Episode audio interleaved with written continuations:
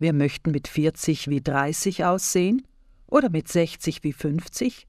Wer glaubt, dass kostspielige Gesichtscremes dabei helfen, fällt auf eine der vielen Werbelügen rein. Tatsächlich wirken teure Anti-Aging-Cremes nicht besser als eine einfache Feuchtigkeitscreme oder eine schlichte Naturkosmetik. Denn Cremes wirken nur auf der Oberfläche und gelangen nicht in die unteren Hautschichten. Laut eines Berichts der deutschen gemeinnützigen Verbraucherorganisation Stiftung Warentest dürfe eine Gesichtscreme eigentlich nicht mehr als ein paar Euro kosten. Charlotte Granops, Projektleiterin im Bereich Lebensmittel, Kosmetik und Gesundheit von Stiftung Warentest, erklärt andererseits, was unsere Haut tatsächlich frisch und gesund aussehen lässt.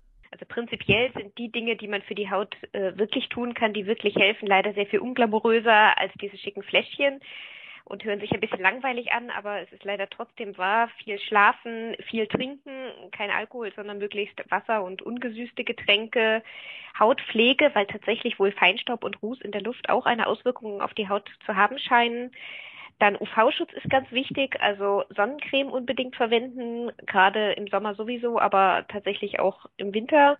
Bewegung an der frischen Luft sei ebenso wichtig für eine schöne Haut, denn sie fördere deren Durchblutung.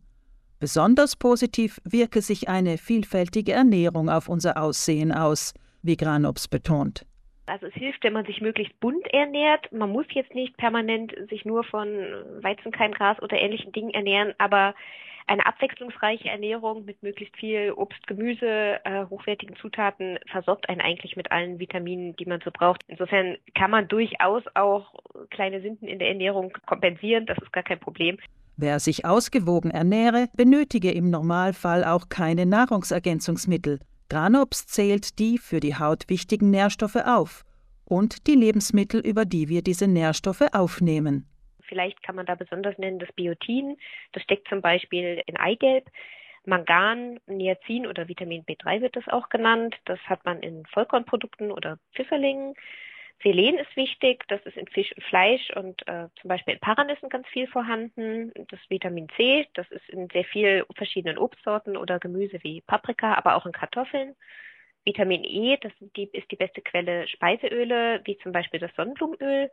Und ganz wichtig ist auch noch Zink, das vor allen Dingen in äh, tierischen Lebensmitteln wie äh, Milch, Eiern und Fleisch, aber auch in Vollkornprodukten oder Karotten vorhanden ist, wenn man sich vegetarisch ernähren möchte. Sehr schlecht auf die Haut wirkt sich bekanntlich das Rauchen aus. Es gilt als Schönheitskiller Nummer eins. Ebenso regelmäßiger oder übermäßiger Alkoholkonsum. Nicht gut für die Haut sind außerdem leere Kalorien aus einfachen Kohlenhydraten wie Weißmehl oder Zucker, Ebenso zu meiden sind Transfette, die in Snacks, frittiertem oder in Fertiggerichten zu finden sind. Schöne Haut ist also letztlich eher eine Frage der persönlichen Disziplin als eine des Geldbeutels.